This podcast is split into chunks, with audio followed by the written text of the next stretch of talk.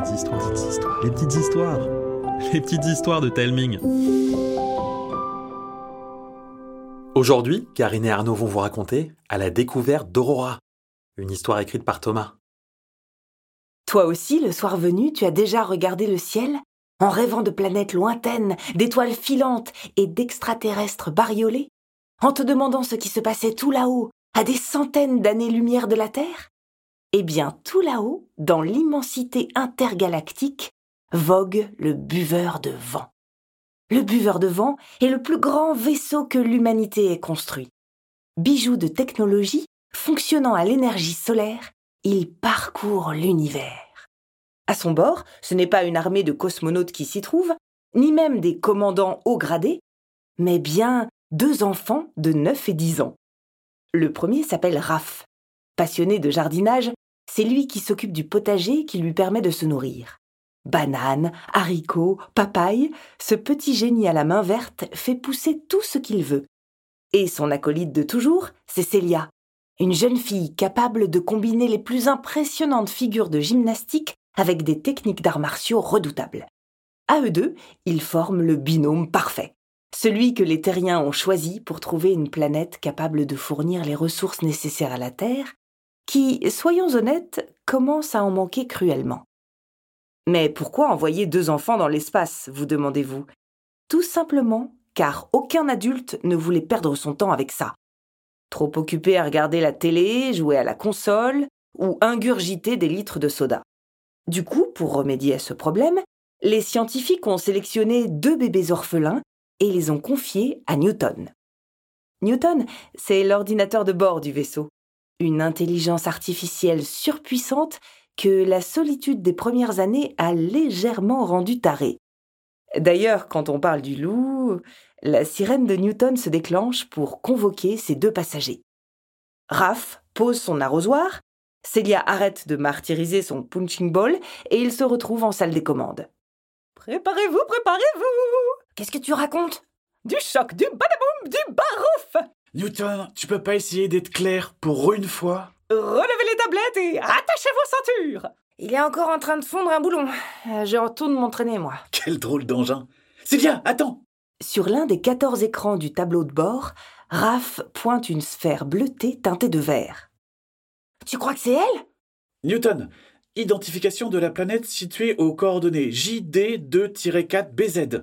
Hmm, c'est Aurora, c'est Aura, c'est Aurora. Nom d'une queue de comète. Nous y sommes. Vite, tout le monde à son poste. Calcul de la trajectoire cosmique, activation du bouclier atmosphérique et lancement du réacteur protothermique. Bien reçu, j'enclenche les airbags. C'est parti Propulsion dans 10, 9, 8. Les enfants bondissent sur leur siège. Une combinaison sort des accoudoirs pour les recouvrir comme du papier cadeau et une triple ceinture de sécurité les maintient en place. Un ronflement emplit le vaisseau. Le buveur de vent vibre du sol au plafond. Écrasés par l'accélération, Célia et Raph se retrouvent scotchés à leur dossier. Par égard pour nos héros, je vous épargne leurs cris, les pleurs et parfois même les grossièretés qui ont été proférées durant cette arrivée sur Aurora. Tout ce que je peux vous dire, c'est que Raph et Célia ont été secoués. Plus qu'une paire de chaussettes dans une machine à laver, plus qu'une boule de neige dans une avalanche, plus encore qu'un grain de sable emporté par les vagues. Pour vous donner une idée de ce qu'ils ont vécu, agitez la tête de gauche à droite le plus vite possible et multipliez cela par 377. Quand le buveur de vent touche le sol, le vacarme est insupportable. La tôle se froisse, le train d'atterrissage hurle à la mort et les aérofreins tournent à plein régime. Mais contre toute attente, le vaisseau finit par s'arrêter.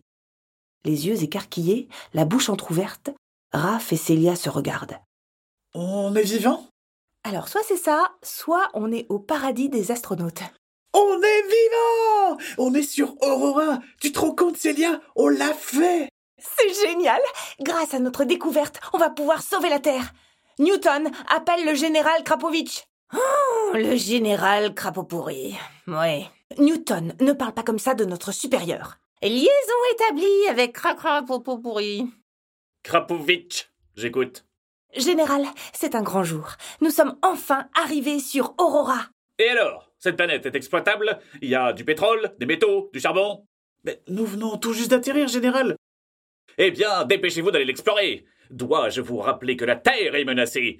On n'a plus de quoi fabriquer de la pâte à tartiner. Les métaux pour fabriquer nos écrans sont bientôt épuisés et on n'a presque plus de kérosène pour prendre l'avion. Dans moins d'une heure, j'ai tous les chefs d'État qui débarquent dans mon bureau. Je dois leur apporter des réponses. Vous avez raison, on y va. Euh, euh, général Krapovitch, Quoi? Vous nous confirmez que cette planète est inhabitée? Bien sûr, nos scientifiques n'ont identifié aucune trace de civilisation digne de ce nom. Au travail maintenant. Liaison avec euh, Crapaud pourri terminée. Quand même, il est pas très sympa parfois. Comme le dit Newton, il a son petit caractère. Allez, enfile ton casque, on va faire un grand pas pour l'humanité. Munis de leurs combinaisons high-tech et de leurs outils d'analyse, Célia et Raph ouvrent la porte du vaisseau, dévoilant un paysage de cartes postales. Un ruisseau sillonne la vaste clairière dans laquelle ils se sont posés. Derrière, une forêt aux arbres gigantesques s'étend à perte de vue.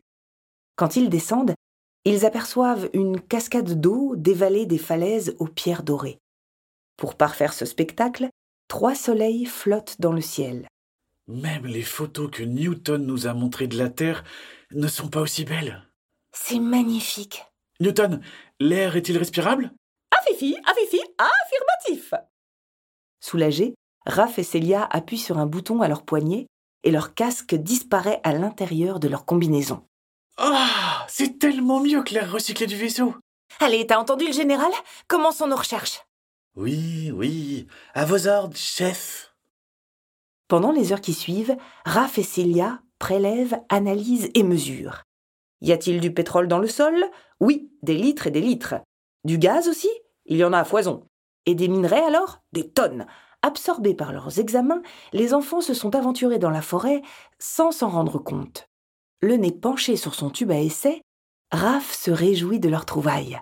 Cette fois, le général va bien être obligé de nous féliciter. Tous les voyants sont au vert pour qu'il envoie ses extracteurs de matière. Hein, Célia? Chut Oh là là, mais pardon, madame la chercheuse Je voulais pas vous déranger dans vos grandes découvertes Raph, s'il te plaît Eh, mais détends-toi Cette planète fournira à la Terre tout ce dont elle a besoin Je sais pas si tu te rends compte, mais on vient de sauver l'humanité, là Trace de vie détectée. Hein? Qu'est-ce que je te disais? Quand le garçon relève la tête, il remarque qu'un trop grand nombre de pères dieux les observent. Des créatures de leur taille, à la peau violette et orange, sont prêtes à bondir sur eux. Leur croc apparent laisse penser qu'elles goûteraient bien à ces deux touristes de l'espace. Avec ces bestioles en travers de leur route, impossible de rejoindre le vaisseau. Aussi immobile que ses plants de tomates, Raph observe Célia dégainer sa machette laser le plus discrètement possible. D'une pirouette, la fillette se jette sur le monstre le plus proche et abat sa lame sur sa tête. Dans un fracas assourdissant, l'arme se brise contre la peau de l'animal comme un vulgaire cure-dent. Célia, t'as un autre plan? Oui, on court. Les deux spationautes s'élancent à travers les bois. Grâce à leurs chaussures à propulsion, ils font des bonds de géants. Mais leurs poursuivants ont une sacrée détente et connaissent le terrain comme leurs griffes. Pour les semer, Célia déclenche ses doubles holographiques. Aussitôt, six projections lui ressemblant en tout point partent dans des directions opposées. Ça ne suffit pas à tromper le flair des carnivores qui continuent de talonner leur repas. Newton, démarre le vaisseau et viens nous chercher Vroom, vroom. Ah oui, c'est une bonne idée. Derrière eux, ils entendent le buveur de vent décoller. Bientôt, son ombre recouvre les enfants. Le sas extérieur s'ouvre et l'engin entame sa descente pour qu'ils puissent sauter à bord. Ils sont presque sauvés, sauf que Newton ne remarque pas un arbre plus haut que les autres. L'aile gauche s'encastre dans le tronc et le buveur de vent s'écrase une centaine de mètres plus loin. Mais quel idiot Whoopsie whoops. Active tes gants adhésifs, on va passer par la falaise. Célia en tête, ils se lancent à l'assaut de la paroi. Ils grimpent encore et encore, emportés par la peur. Quand ils arrivent au sommet, les muscles lourds de fatigue, Raph regarde derrière eux. C'est bon, les créatures ont abandonné. Eh bien, on a eu chaud. Euh, Raph, Heureusement que t'étais là, Célia. parle-moi fort. Ah, mais sois pas gêné, je le pense vraiment. Chut Mais quoi encore? Trace de vie détectée Oh oh. Raph se retourne et se retrouve face à trente individus, les dévisageant de la tête aux pieds. Avec leurs deux bras, leurs deux jambes et leurs deux yeux, ils ressemblent étrangement aux humains. Surtout s'ils en oublient leur peau bleutée et le tentacule qu'ils ont sur le front.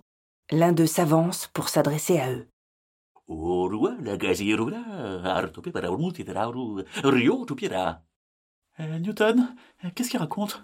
Euh, Langue en cours de traduction, langue en cours de traduction. J'ai du mal à comprendre son accent. Ah, ah, ah, voilà, vous devriez pouvoir le comprendre maintenant. Nous vivons sur Aurora depuis toujours. Qui êtes-vous? Nous venons en paix. Notre planète est en train de mourir. Nous sommes à la recherche de nouvelles ressources pour la sauver. Il faut savoir vivre avec ce que l'on a. Ce n'est pas le manque de ressources le problème, c'est la manière de les utiliser. Tout est question d'équilibre. Nous avons besoin de votre aide. Nous ne vous aiderons pas, nous ne vous combattrons pas. Faites ce que bon vous semble. Sans un mot de plus, les Rouros retournent auprès de leur hutte installée sur le plateau qui domine la vallée.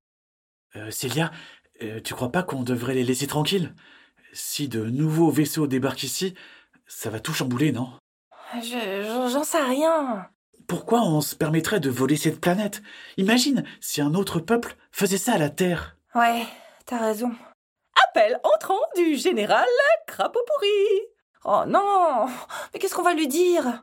Je m'en occupe. Newton, accepte l'appel. Je suis avec tous les chefs d'État.